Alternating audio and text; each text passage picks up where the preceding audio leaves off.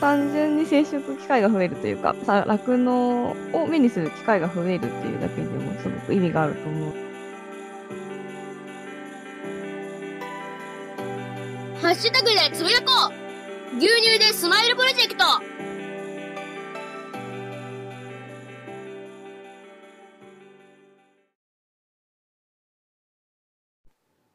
はい、どうも、皆様、こんばんは。岡山小橋ランドのコバちゃんでございます。この番組は、U ターン酪農家のコバちゃんが、酪農を息抜きしながら生き抜く、そんな話を牛乳に見立てて、毎日いっぱいお届けしております。はい、ということで始まりました。楽して生き抜くラジオ。本日、牛乳577杯目でございます。よろしくお願いします。牛乳577杯目ということで、577ということなんですが、えー577。577ということですね。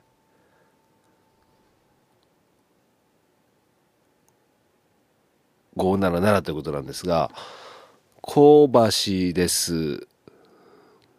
小橋です。ナレーターが滑らか。ダメだ。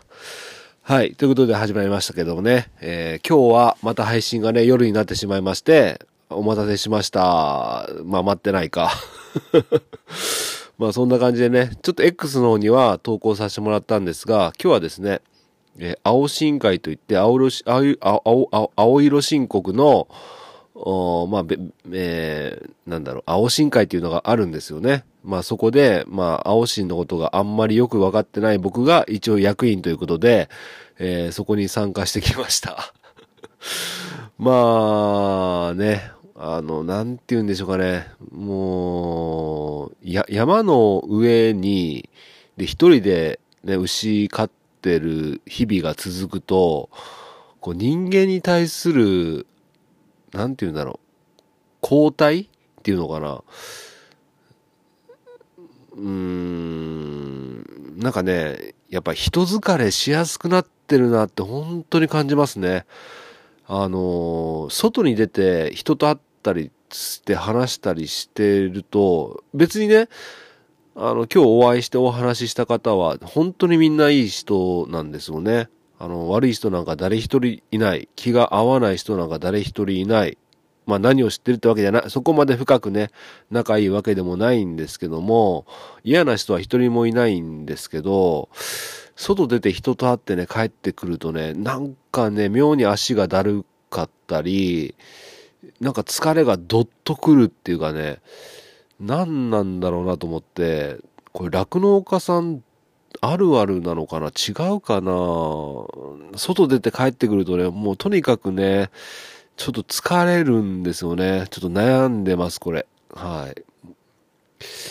まあちょっとね、まあこれ昔から僕あることなので、まああんま深く考えてもしょうがないんでしょうけども、まあということでね、帰ってきたのが3時、もうすでに3時過ぎてて、あ、もうこれは収録できないなっ、夜にしようってね、そこでもう割り切ったわけなんですけども、まあ今日はね、えーそんな青深海で、まあ結構ね、ご年配の方とかも役員やられてて、そんな方々とお話しさせてもらって、感じたことを今日はね、一杯とさせていただこうと思います。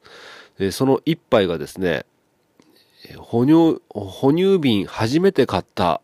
哺乳瓶初めて買ったという一杯でお届けしようと思います。はい。それでですね、まあ、あの、僕の隣に座っていたのが、うーん、何歳なんだろう。まあ、結構ね、ご年配の方で、もう酪農の経歴というか、酪農やってる期間っていうのは多分うちの親と同じぐらいだと思うんですね。約50年ぐらいだと思うんですね。そのぐらい、えー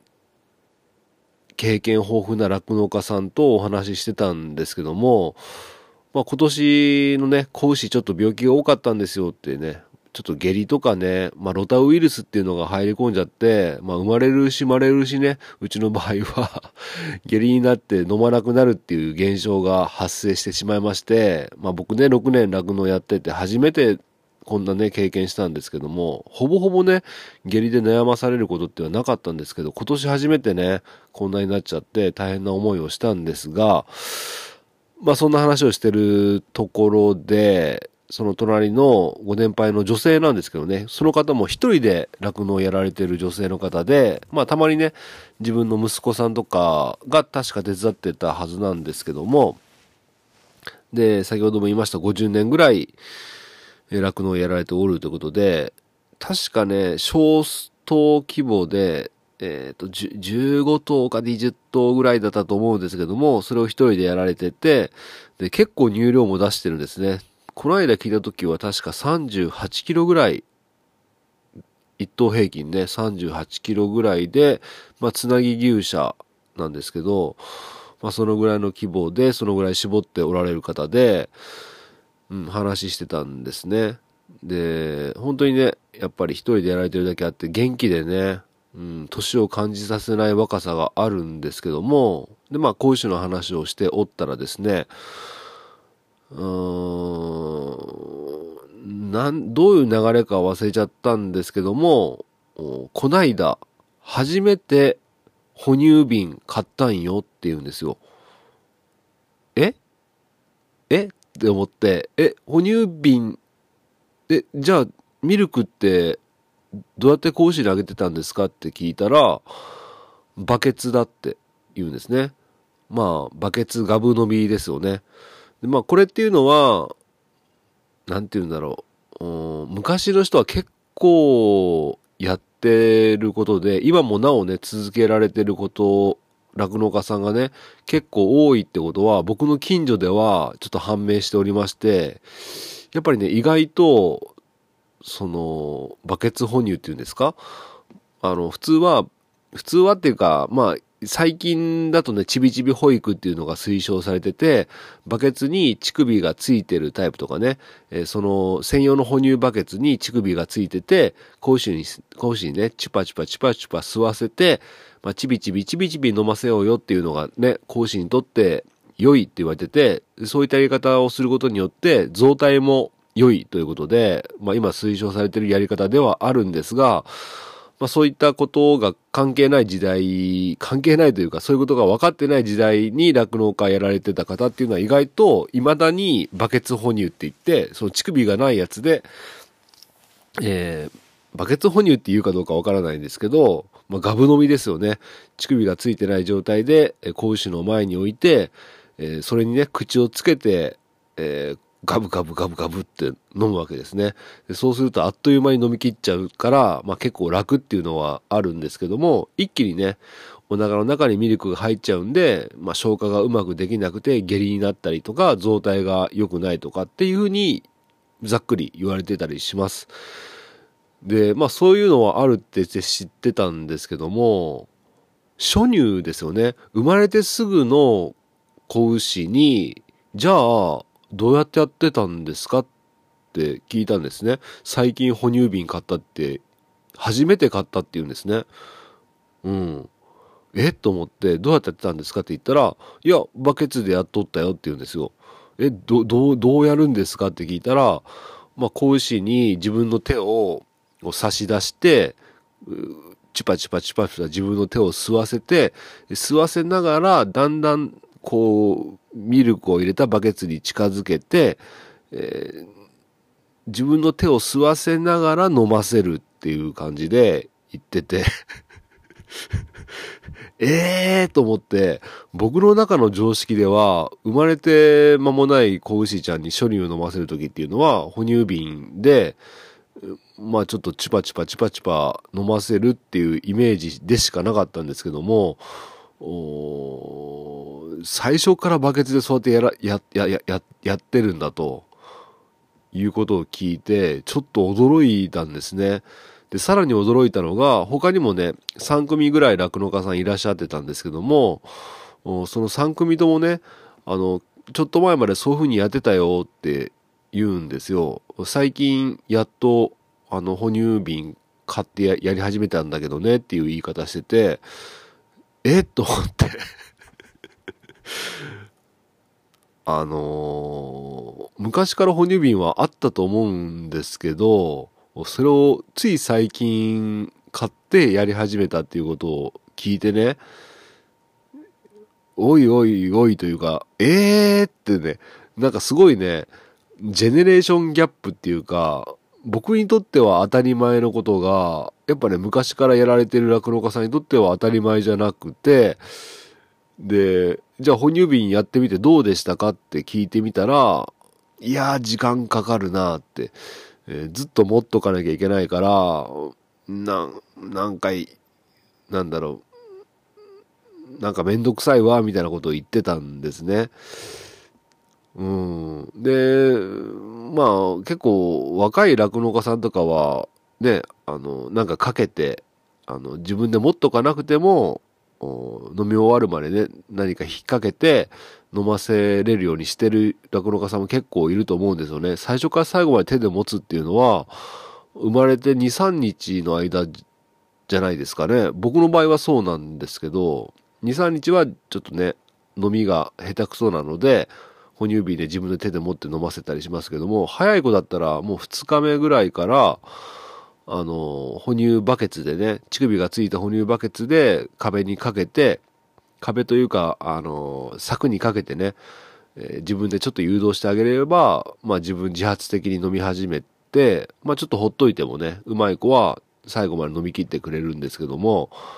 うん、なんか哺乳瓶をずっと持っておかなきゃいけないとか、最近まで、あの、初乳もガブ飲みさせてたとか、なんかね、おなんか、ジェネレーションギャップですね、やっぱこれね。あの、生まれ持ってスマホがある時代の若い人と僕たちはね、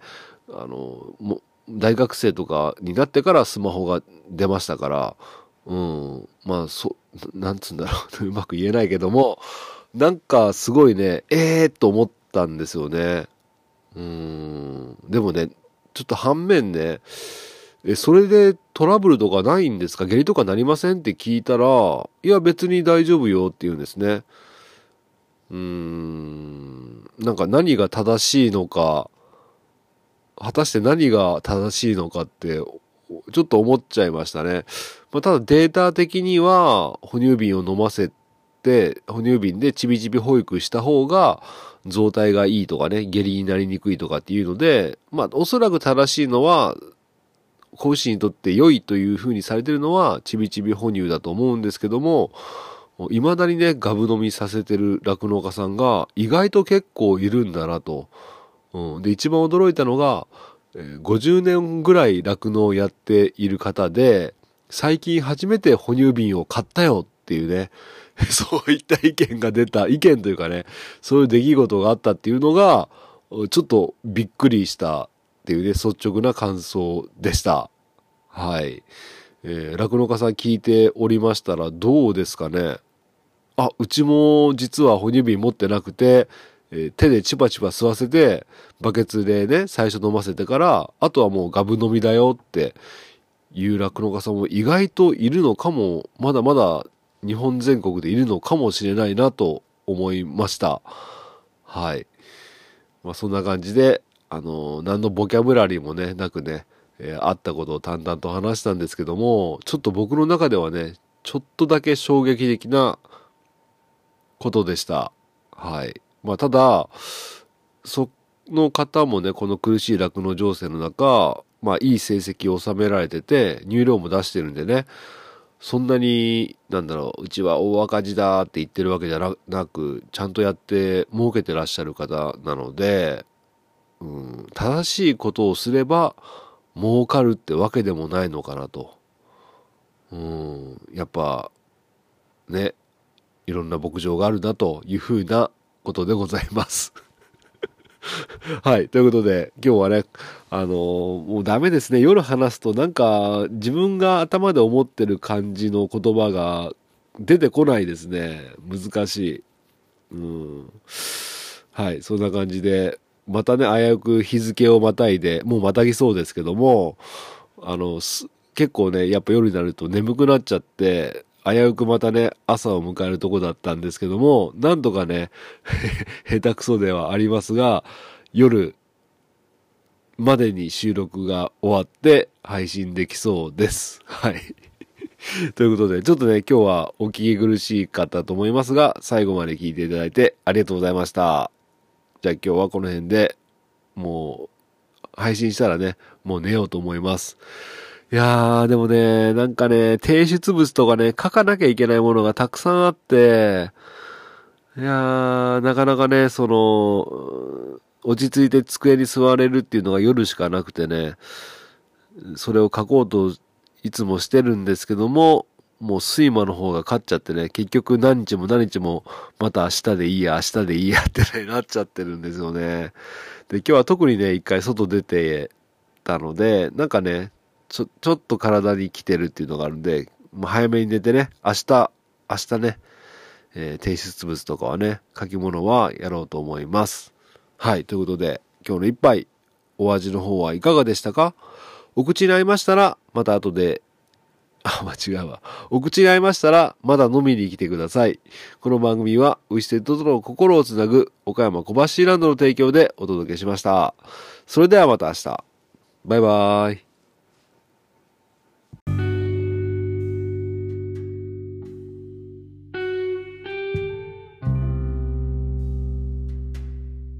お疲れ様。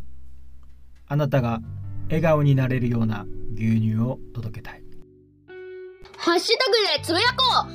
う。牛乳でスマイルプロジェクト。